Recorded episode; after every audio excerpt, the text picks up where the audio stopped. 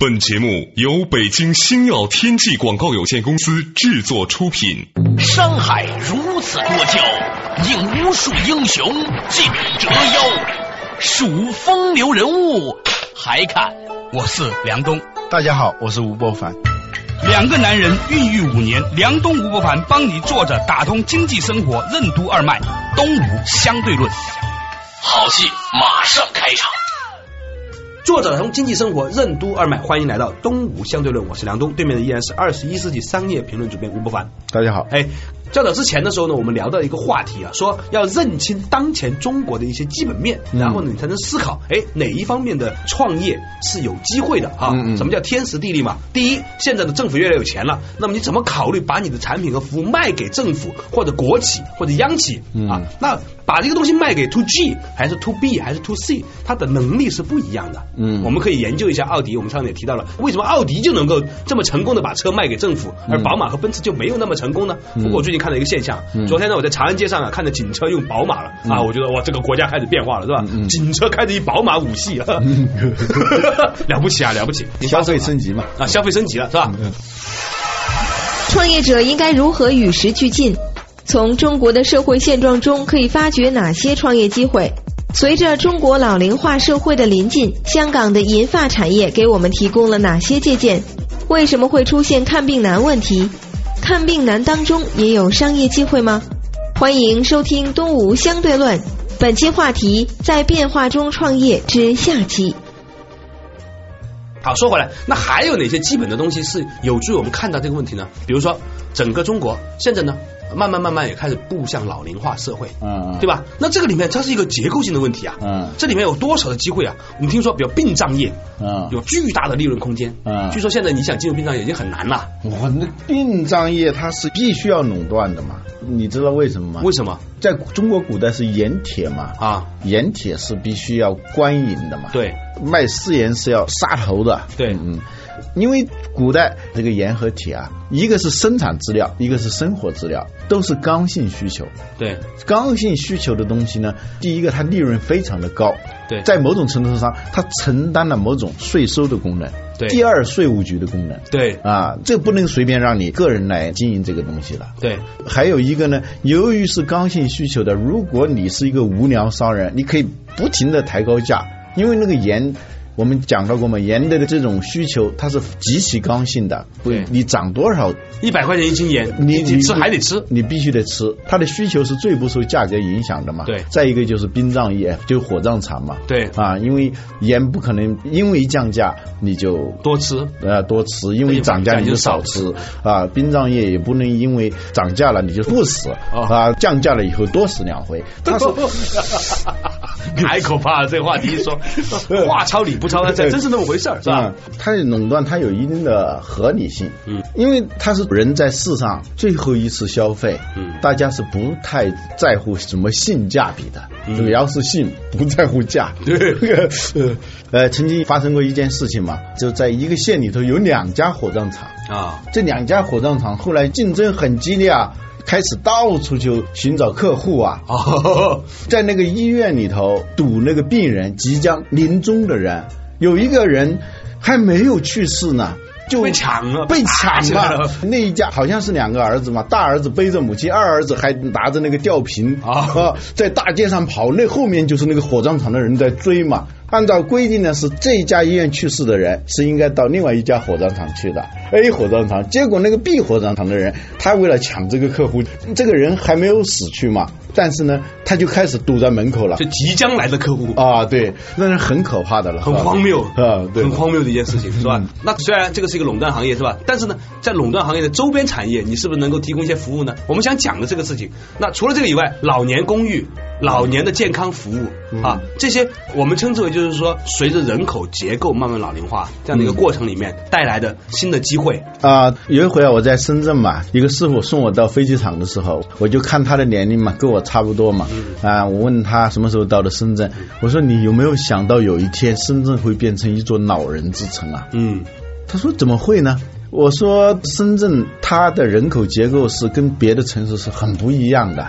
它原来没有这个城市嘛。对，以前是宝安的郊区嘛。啊，对，有相同年龄、有相同的抱负的人，一下子就涌进了这个城市。他们不是在这儿生长的，对所以他的年龄啊非常的集中。对而且呢，到了深圳以后，很多人啊创业艰难啊，成家也比较晚，有的甚至根本就不结婚，这样子在深圳也比较多。对，啊女朋友也比较容易找，就嗯挑花了眼啊。嗯，所以呢，上有老下有小的这种正常的年龄结构啊，起码是在这个城市是不明显的。嗯所以呢，到时候呢，一旦这些人进入老龄的时候，齐步走进老龄啊，对，齐步走步入老龄社会的时候，这个城市一下你去发现，突然一天，突然一天变成一个老人之城，而且这群老人比别的城市的老人嘛有钱。对平均来说，你看中国现在很多伟大的企业都在深圳，是吧？嗯对对从腾讯到中兴对到华为到万科，是吧？对对这些我觉得很有意思。找一天我们再单独聊一下深圳的这种企业现象哈。嗯那我想讲的就是说，那一些我们曾经认为是夕阳红的事儿，对现在变成了在中国的朝阳产业。对呀、夕阳红变成朝阳产业，将来这是一个非常大的产业。啊，那我们发现说这就是中国的基本国情。嗯那么我们创业的时候，现在看什么是吧？嗯嗯啊，我以前呢有一段时间呢研究这个。香港啊嗯，它的一些市区里面哈，有些人呢就把整栋的那种所谓老的房子、唐楼啊，他们称之为就是相对于后来新设计的洋楼而设计的，嗯。就以前的这种房子比较老旧的，有三五十年楼龄的房子嗯，有些企业呢就把它整栋包下来。这些房子呢，它不在郊区，它在离市区的医院很近的地方，嗯。啊，隔成了所谓的老年公寓，嗯。重新粉刷一遍，嗯。然后呢，重新定了一个名字，不叫养老院，因为呢，子女把自己的父母送进养老院呢，其实是有负罪感的。对啊。老年人住进去呢，也觉得自己是很惨的，嗯。有一种自怜自爱的这种感觉，是吧？呃，就错了，人自怜自艾是吧？那个呃，对，那网友给我们指出来。啊，自怜自艾啊。好，那但是呢，他现在就重新定位，嗯。说是一个学校，可以寄宿的老年学校。对。然后呢，因为郊区的一般的医院还是不好嘛，好的医疗资源还是在市区里面。那么他们就在那个医院旁边，嗯。甚至离火葬场也不远的地方，嗯。就形成了这样的一些社区单体楼。嗯。然后呢，有护士，还可以搞义工。然后呢，这个老年人呢，大家也有一个互相学习啊、互相照顾这样的一个氛围。甚至呢，他还把楼下的那部底商啊嗯，租成了幼儿园。哦因为只要在香港做托儿所，也是一个很赚钱的生意。嗯那老年人不能光是老年人，嗯因为说呢，得让老年人呢还见见小孩儿，他觉得说，哎，生活还是有阳刚之气的。要天天看见都是今天不是这个人过去，就明天那个过去，他心里面很难受嘛。对他还有一半的时间看见小朋友，嗯所以呢，这个就变成了在香港的一个生意。那么我认为，其实未来在中国所有的城市都理应该存在着这样的一个生意。如果随着中国进入老龄化社会不断的临近，对。我们的人口结构虽然不像深圳那样特殊，嗯。但是我们的这种人口结构啊，呃，有人说叫四二幺，嗯。甚至极端的叫八四二幺，对，一对夫妇只生一个孩子，这种政策一定会延续下去嘛？嗯。延续下去的时候，就必然会造成最大的那一头是老人。嗯。啊，老龄化社会一旦来到的话，它就有点骑不走的那种味道了。嗯它不像西方的那种老龄化，他一对夫妇他可以生好几个孩子嘛。对在将来呢，这是一个非常庞大的产业，嗯国外叫什么银发产业。对这些老年人呢，也不叫老年人，叫资深公民 （senior citizen） 啊。这个名字起的多好啊，是吧？哎对资深公民啊，这是中国的一个特征。还有一个特征，我们前段时间呢，我在写毕业论文的时候呢，就做了一个中国的某个三甲公立医院的调查。嗯啊，我们请了二三十个研究人员，嗯。就跟随到这个医院排队就医的人的这样的一个过程啊，嗯。在北京市的，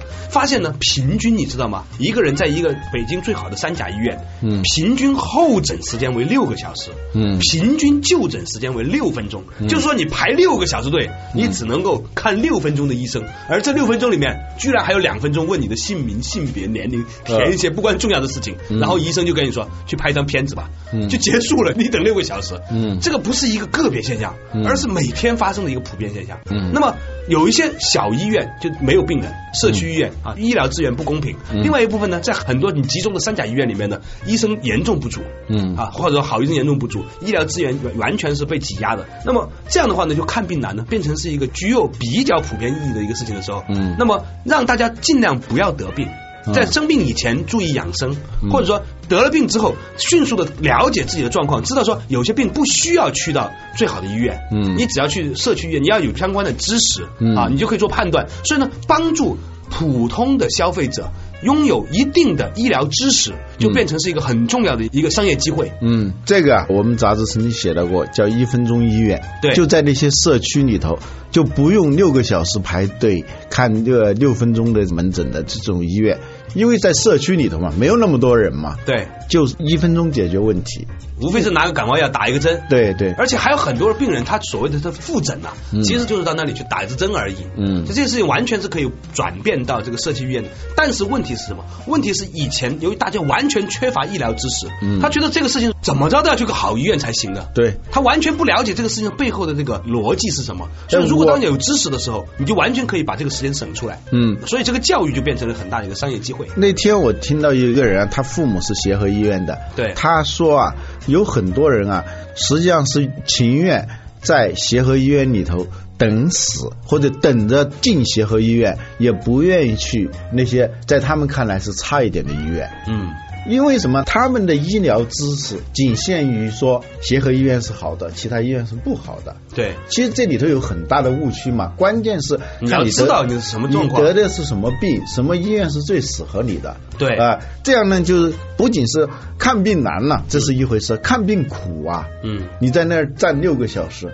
有些病呢，甚至是在看病的过程当中得的。对，嗯交叉感染嘛，本来是你的身体你只是个感冒，呃，到那儿去，不仅是个交叉感染的问题，你很苦嘛，你在排队，你在等待，起那么老早。有些人可能就在就医的过程当中又得了新的病得了新的病啊。这叫做就医综合并发症。嗯 啊，那我的意思就是说，什么叫机会？你要看着这个基本状况，嗯然后你就发现新的机会就来了。嗯再比如说，在未来哈，就越来越多的女子会回家做专职太太，嗯因为她的成本高昂了嘛，是吧？生活成本变高了，嗯与其请一个保姆，而且请保姆好保姆还很难，对那就于是呢，越来越多人会做回家。那么，针对这种家庭的职业太太，嗯他们这个市场的这个服务有没有？其实我觉得也是有的，对他们的教育，嗯。帮助他们打发多余的时间，帮他们建立所谓的社区关系，帮他们分享如何的相夫教子，嗯。如何呢这管理家庭财务这种知识。嗯。其实有很多这种机会会出现。对，就是这种简单的，我们现在说家政公司，对。家政公司基本上是打扫清洁啊，做做饭呐、对。就是这样的。实际上，一个家里头清官难断家务事，家务事有很多东西不是简单的请一个小时工就能解决的。嗯而且呢，由于这些全职太太在家里头有她特殊的那种生存环境，嗯她的心理状况等等，是会产生很多很多的那机会。呃，那个一方面是问题它产生很多很多的问题，对，当然呃就是产生了很多很多的机会。对啊，稍事休息，马上继续回来。东吴相对论。为什么说二零一零年是中国商业史上的转折点？八零后成为社会的主流消费人群，会给企业带来何种影响？什么是后育时代？在这个时代中，为什么衰老的程度远高于我们的想象？创业者应该首先问自己两个什么问题？未来传统的主流公司会被边缘化吗？创业者如何才能跟上时代的步伐？欢迎继续收听《东吴相对论》，在变化中创业之下期。梁东吴不凡帮你坐着打通经济生活任督二脉，东吴相对论。作者打通经济生活任督二脉，继续回来的东吴相对论，我是梁东，对面依然是二十一世纪商业评论主编吴伯凡，伯凡你好。大家好，刚才我们讲到一个话题啊，要认清当前中国的一些基本情况，然后呢，去发掘新的商业机会啊。，对，我觉得啊，将来写中国的商业史的时候，二零一零年啊是一个转折点。啊，怎么说？嗯，二零一零年就意味着我们经常是以一种大人对小孩的那种口气说什么八零后、八零后这些人，嗯，他们进入了而立之年。三十岁了，八零年出生的，今年八零后的人都开始变成三十岁了，奔三了。对呀、不管他们愿意不愿意，他们已经成为社会的主流人群。嗯。三十岁嘛，嗯。嗯，上有老下有小，他们呢，不管有钱没钱，他终究是要结婚的吧，嗯终究是要买房子，终究是要衣食住行，他们成为这个社会的主流的消费人群。啊而这一群人，他是很不一样的，他跟七零后、六零后、跟五零后那是很不一样的。我最近呢，结构性的不同。结构性的不同，他们是一九七八年党的十一届三中全会以后，改革开放以后出生的，他们的消费的心理，他们对于服务和产品的那些需求，以及他们的购买力之间。它也存在着某种错位的东西。嗯，比如说有这么一个现象，对一些奢侈品的一些顶级品牌，八零后的人啊，他是非常了解的，嗯，但是他没有购买力。很多人是很多年之后才知道那个长得像一个鹰的那个东西叫阿玛尼，是吧？我也前几年才知道的，你知道吗？嗯，我周围经常接触这些八零后的朋友，我发现我在很多地方都很 out。嗯，进你早就是奥特曼了嘛。啊，对，嗯，跟他们在一起，我觉得我真的是很老很老了啊啊，太老了。原因就是他们拥有的关于商业的商品的这种知识啊，是与生俱来的感觉像。啊，比如说互联网是吧？有一个做法叫电子移民和电子土著嘛，对他们基本上是土著啊。生下来就是与生俱来的了解。与生啊，与生俱来的，伴着呃呃品牌长大的。对对，他们是伴着广播体操长大的，广播体操的音乐。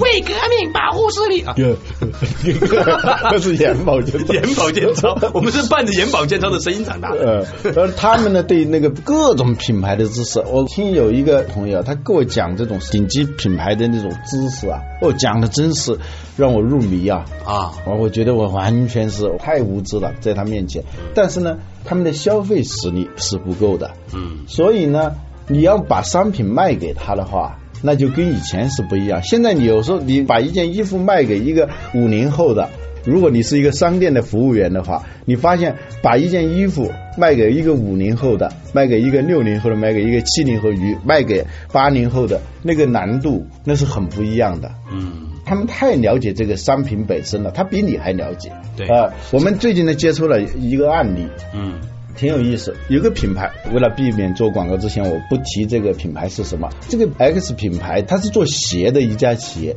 这个人在八十年代后期啊开始创业，也做的不小。一说出来，很多人可能都听说过这个品牌。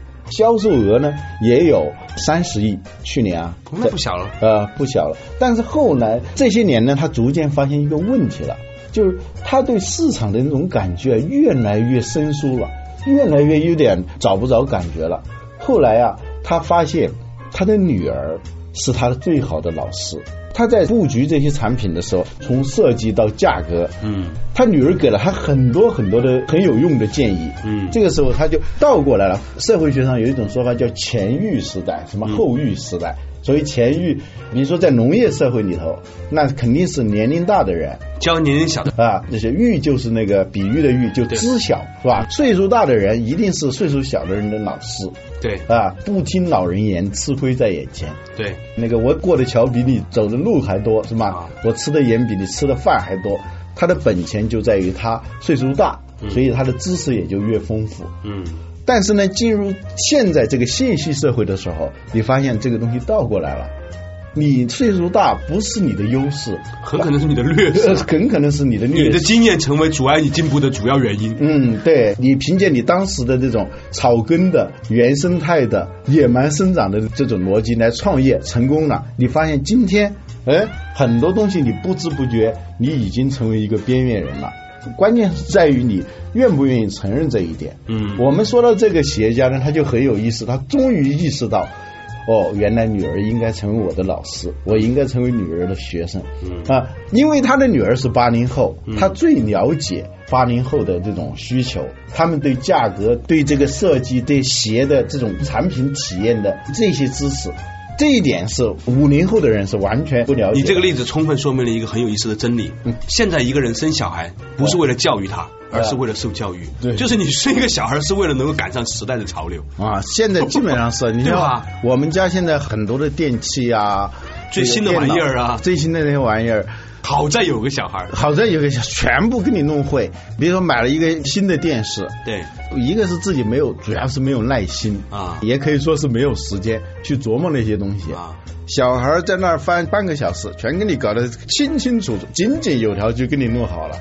包括那天我儿子调了一个方向盘，啊，哎，我以前一直你一直以为方向盘是不能调我的，不能调的，老是挡着那个下面的那个里程表，是吧？每次都要把头伸起来才看得见。对，我儿子就把那个东西去调了，还有很多，如果进入那个车里，那个蓝牙的那个东西就亮了，哎，我儿子就一调，马上就调好了。实际上是有一个儿子，就是多了一个家庭教师。啊，这是很有趣的一个历史现象，嗯这在中国历史上是第一次有吧？啊，可能是第一次有，因为我们进入信息时代就是从这个时候才有的。对呀这是原因很简单，人的学习曲线，除了极少数的人以外，他是刚开始很陡峭的，对啊，然后就趋于平缓啊。然后最后就是下。终于发现你有一天你的卡拉 OK 唱的罗大佑、李宗盛、陈升的歌，嗯年轻的朋友说：“哦，这是谁哟？”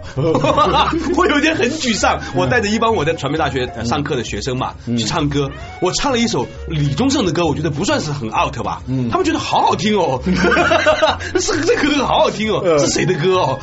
我疯掉了，嗯。我完全疯掉了。因为就在这样一个时代里头，你会发现你，不管你是一个平常的人，还是一个特有钱的人，还是一个特有权的人，在不知不觉当中，你的衰老程度是远高于你自己的估计的。哎呀，有一个叫刘心武的人，你知道？我知道我知道啊，刘心武呢，对我们这一代人或者比我们大一点的人啊，那都是大名鼎鼎嘛，曾经是所谓伤痕文学的代表人物嘛。对他一篇班主任的小说，那全国人民都在读啊，在那种时候。后来他在那个中央电视台百家讲坛在讲什么秦可卿啊，后来下面就有那些网友说，这个家伙哗众取宠，就是为了出名。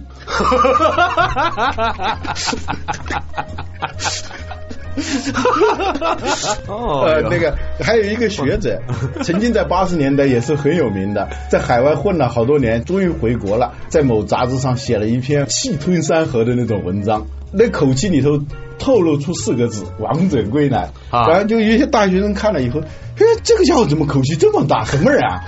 所以呢，就你在不知不觉当中，你已经老了。